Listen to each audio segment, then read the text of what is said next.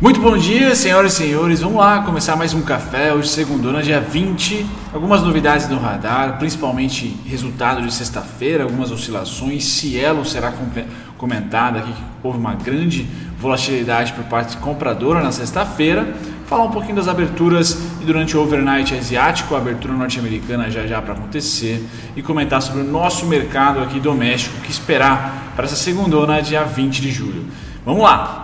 Muito bem, vamos lá começar essa segunda ensolarada. Ainda bem, sempre bom começar a segunda de maneira mais clara aqui, né? Bom, falando de sexta-feira agora, semana passada, só para dar um overview do gringo Tio Sam. Então o S&P fechou 0,28% de alta na sexta, enquanto o Dow Jones espelhado para baixo, 0,23% de queda. Ou seja, sem nenhuma grande oscilação, não indicando tendência, certeza, força em algum tipo de movimento.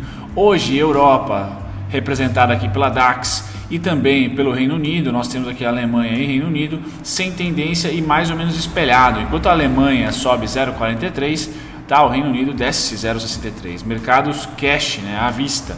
Então, ah, o que me parece é que o mundo das bolsas não estão em tendência, estão muito mais em um período de ah, vamos aguardar Tá? E temos alguns drivers importantes, né? como a retomada da economia sempre né? durante 2020 inteiro, tá? a força econômica de fato da China acontecendo ou não, tá? e principalmente eleições americanas em novembro. Então não ganhamos tendência aqui no final, nessa última, ah, nesses últimos 10 dias aqui do mês de julho. Tá aguardando aí o segundo quarter, né? o segundo trimestre e os resultados, os earnings. Bom, Japão, como é que fechou? Fechou com 0,09 de alta, Hong Kong 0,12 de baixa, então percebam que não temos tendência em nenhum lugar do mundo representado aqui, né? Todos os índices, nenhum deles variando mais de 1%, tá? O que está variando ah, com destaque é o Reino Unido com menos 0,63. Sem tendência no dia de hoje, a gente passa aqui para o lado direito dos gráficos e olhamos petróleo.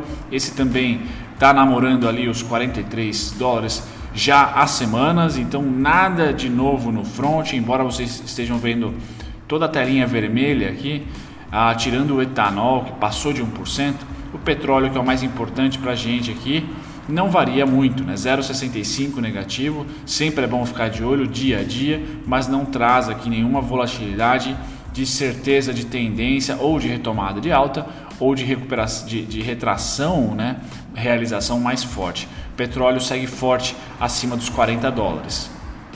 Passando para os metais agora, enquanto o minério de ferro continua a sua subida forte, aqui eu destaco o ouro, que diferentemente do minério de ferro, que quando sobe, sobe um pouquinho mais aqui do que 0,3, 0,4, o ouro também sobe, assim como o minério, consistente durante 2020 inteiro, porém de maneira mais controladinha, mais amena, 0,14, 0,10, 0,20 no máximo.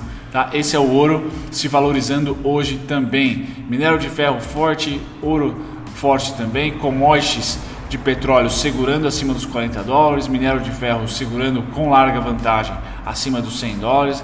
A gente tem um mercado para nós emergente e exportador desses dois, dessas duas commodities, né, forte. Continuamos aqui forte, sustentando aí é, a faixa atual dos 100, aproximadamente 100 mil pontos. Bom, agrícola, agora o grande destaque café, né? subindo 4%, tá? Então ótimo, já já vou tomar o meu, eu que recebi um presentaço de um amigo, aqui jogou basquete comigo quando a gente era pequenininho e amigo desde então, mesmo ele ter, tendo parado ah, ainda moleque, a gente ainda era moleque, ele já saiu fora do basquetão, eu continuei por mais tempo, mas a gente sempre manteve é, relacionamento, Pedrão agradeço o Pedrão e ah, agradeço também o Ibiarte. O Ibiarte que é uma, uma cafeteria na frente do meu escritório aqui e que vira e mexe eu pulava lá para tomar um café, né, quando o mundo era normal. Agora que o mundo não é mais, o Ibiarte faz delivery, né? Então é um parceiro meu aqui de cafés especiais e o Pedrão,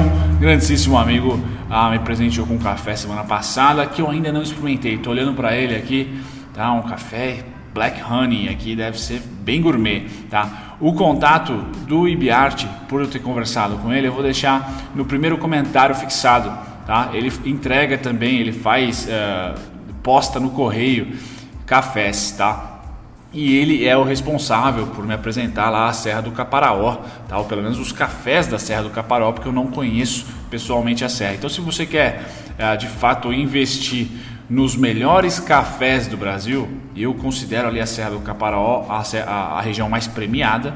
Lógico que é um, uma bagatela salgada, não são cafés caros, mas você pontualmente ele quiser experimentar o que o Brasil faz de melhor, tá? Ah, fale com o Douglas da IBArt. Eu vou deixar o WhatsApp dele aqui e também o Insta se eu lembrar para vocês visitarem. Bom, algodão hoje negativo, 0,40, o que é ruim para SLC.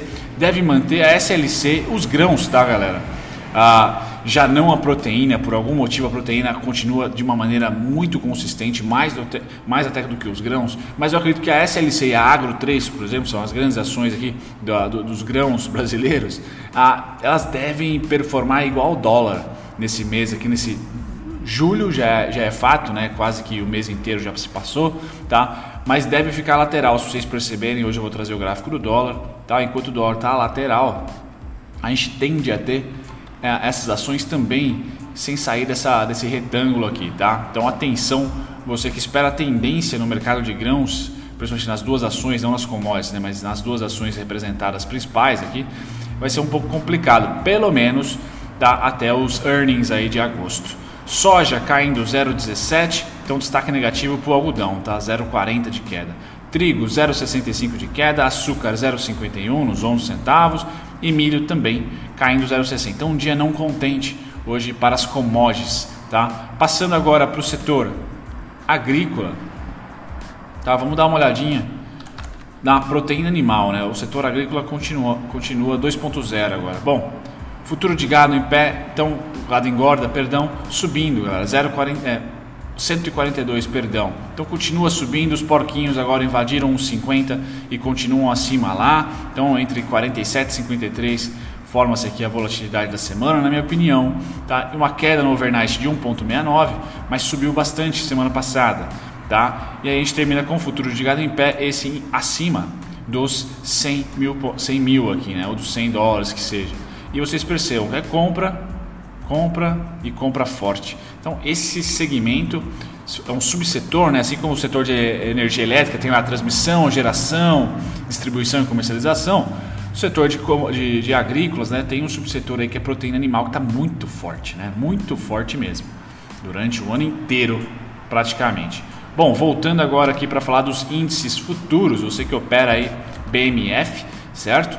Pois bem, você que tem curiosidade sobre trading, galera, eu estou evitando uh, postar trade já faz algum tempo aqui do canal, principalmente porque muita gente investe, tá? E se eu começar a postar trade, eu acho que uh, pode induzir as pessoas a especular. A especulação realmente é uma coisa à parte, mas eu vou criar um projeto ou dentro desse canal ou uh, em um segundo canal, mais especificamente sobre swing position trading, que é o que eu faço, tá? Então aguardem, só estou esperando lá mudar de bate-caverna, porque com mais uh, estrutura eu posso fazer lives, eu posso também fazer mais conteúdos sem que caminhões e, de, e ecos me atrapalhem aqui. Então logo logo vai ter essa, essa melhoria, inclusive vocês que gostam de Forex tá? Também vai ser anexado ou nesse canal ou no segundo projeto que eu vou comentar para vocês. Bom, índice a vista, é, índices futuros, S&P sobe 0,61, Nasdaq neutra, Dow Jones desce 0,20. Então me parece que o que aconteceu sexta vai também se repetir segundo, um dia morno, galera, um dia morno. Você que opera resistência e suporte aí, trading, scalping, deve estar muito feliz porque apresenta ali por mais de horas durante o pregão muita lateralização. E aí de repente no final, ou se a abertura foi contente, nós temos esses dois polos aí durante o pregão. Uma abertura contente, aí bah, realiza tudo. Ou uma abertura realizando e durante o dia sobe. Ou se a, abertura, se a abertura não foi legal, lá perto do fechamento e tal, tem uma tendenciazinha, fecha um dia com uma volatilidade que chama a atenção. Então, sexta-feira foi um dia que o Ibovespa chamou atenção, subiu mais do que o mundo inteiro, por exemplo. Tá? Então, foi ah, um dia fora da curva, mas se você acompanhar o pregão, se manteve é, consolidado por um bom tempo e depois espichou. Tá? Então, é importante vocês terem, na minha opinião, vocês terem esse tipo de sensibilidade do pregão aí. Bom, Nikkei neutro, tá? E DAX 0,32. Então destaque positivo fica para S&P e para DAX. Alemanha sempre se destacando em 2020, S&P aqui desgarrando 0,61, tá? Mas o mundo, o resto todos neutros, sem tendência, o que deve forçar a gente a também ficar meio lateral hoje, tá bom? Pois bem, passado aqui dos índices, a gente vai para os juros. Perdão o barulho aí, galera. Então, os juros continuam sendo comprados, nada de novo no front, uma boa tendência aqui ah, de alta nos juros pelos investidores gringos. Tá? Aqui a gente vê claramente que eles mantêm a linha comprada, tá? Mantém a linha comprada como contraparte única os bancos. Então, institucional laranja brasileiro e gringo cinza comprados, tá? E bem comprado, compraram bastante. Ontem, é, sexta-feira, perdão, ambos compraram aqui e os seus digníssimos saldos bem altos aqui, bem compradores, tá? Contraparte sendo os bancos. Dólar também houve compras, tá? Embora toda compra que o gringo faça no dólar, ele passa um, dois, três dias, chega na, no final da semana ou durante a semana ele vai pondo no bolso. Não há mais tendência compradora no dólar, ou seja, o saldo que me aparece comprador aqui, ele pode muito bem ser realizado amanhã.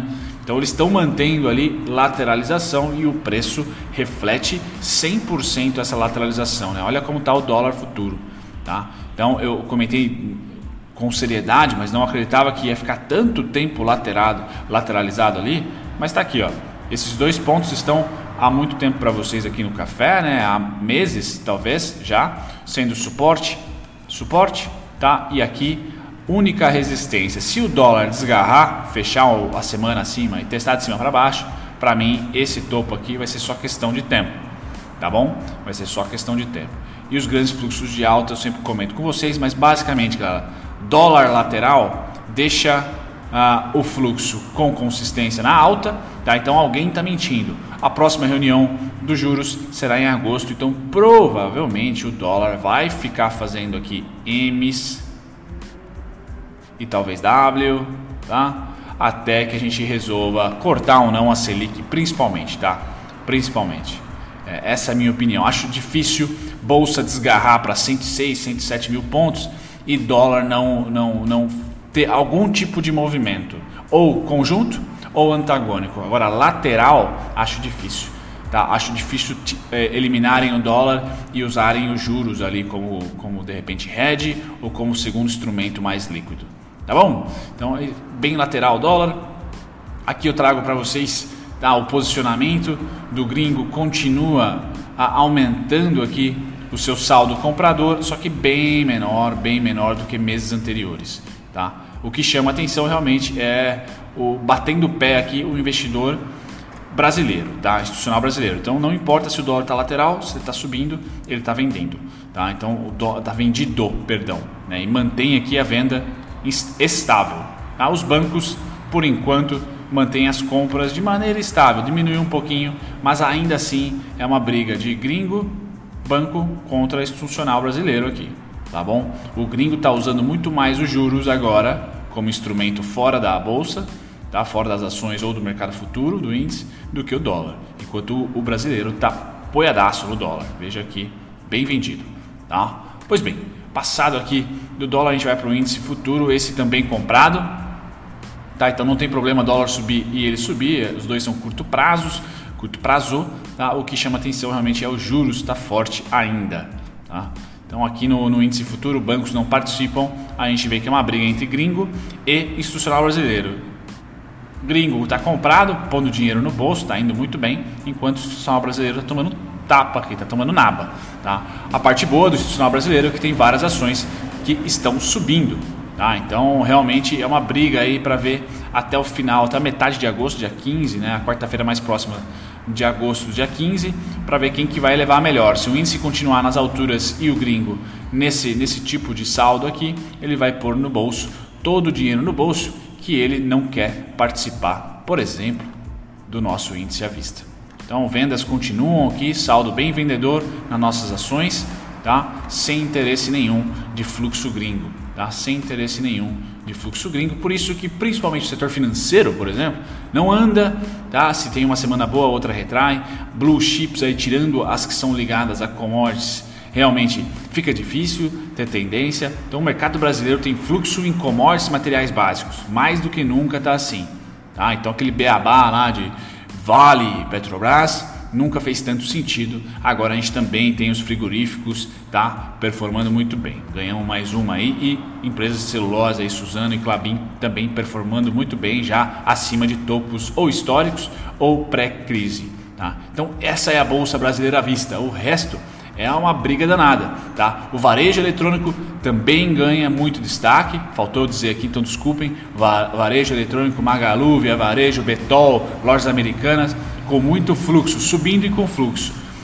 A maioria, não vou dizer o resto, porque eu estaria sendo aqui não humilde, porque eu não estudo a bolsa inteira, mas outros mercados, outros segmentos da bolsa sobem, mas muito no, na, na, empolgação até de pessoa física, que passou, por exemplo, a porcentagem de, eh, de, de institucional tá? em, em volume né?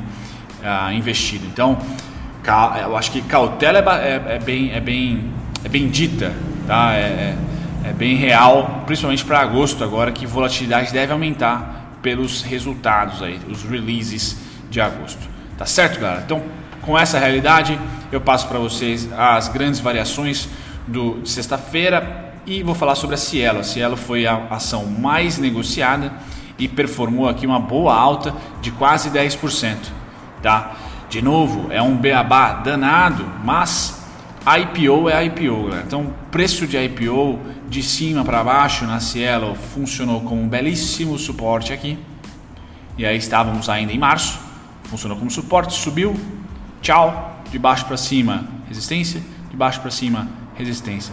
Veio de baixo para cima, resistência. E aqui, mesma coisa, notícia boa. A notícia gerou uma oportunidade, tá? Para quem é scalper, eu comentei aqui, foi esse candle aqui a notícia do WhatsApp e aí, dois dias depois, tocou o IPO de cima para baixo. Primeiro trade, depois três, quatro dias depois, segundo e continua. Tá certo? Essas linhas verticais que vocês estão vendo são basicamente o seguinte: a linha verde indica suporte por tempo. Tá? Eu peguei toda essa queda aqui, quanto tempo demorou, tá? E plotei a partir daqui, ó. E gerou esse dia como sendo um dia de suporte. Foi o dia, inclusive, teve sexta-feira que fechou com um candle forte de alta, tá? que é o dia 17 de julho.